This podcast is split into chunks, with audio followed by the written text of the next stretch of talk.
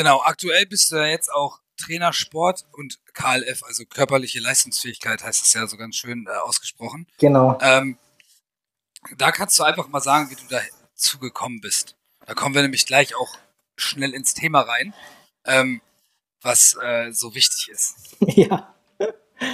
ähm, ich muss sagen, bis zum Ende des Jahres äh, ist das Ganze nur Pilotprojekt innerhalb der Bundeswehr ähm, und dient in erster Linie ähm, Sportsoldaten, die nach ihrer Spitzensportförderung ähm, gern bei der Bundeswehr bleiben mögen, äh, möchten, eine Möglichkeit zu bieten, dass sie weiterhin äh, Dienst innerhalb der Bundeswehr versehen.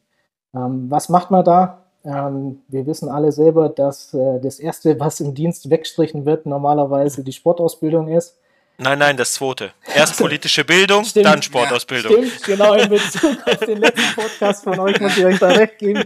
Zuerst die politische Bildung, ähm, dann ja. die Sportausbildung.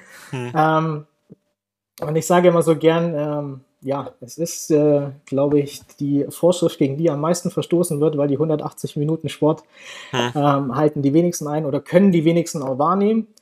Ähm, und daher hat man sich entschieden, dass man hauptamtlich eben diese Trainersport KLF einsetzt, ähm, um die körperliche Fitness einfach voranzutreiben. Und ähm, das ist jetzt auch überhaupt nichts Schlimmes, weil äh, es geht ja nicht nur uns innerhalb der Bundeswehr so, sondern es geht eben der ganzen Gesellschaft so.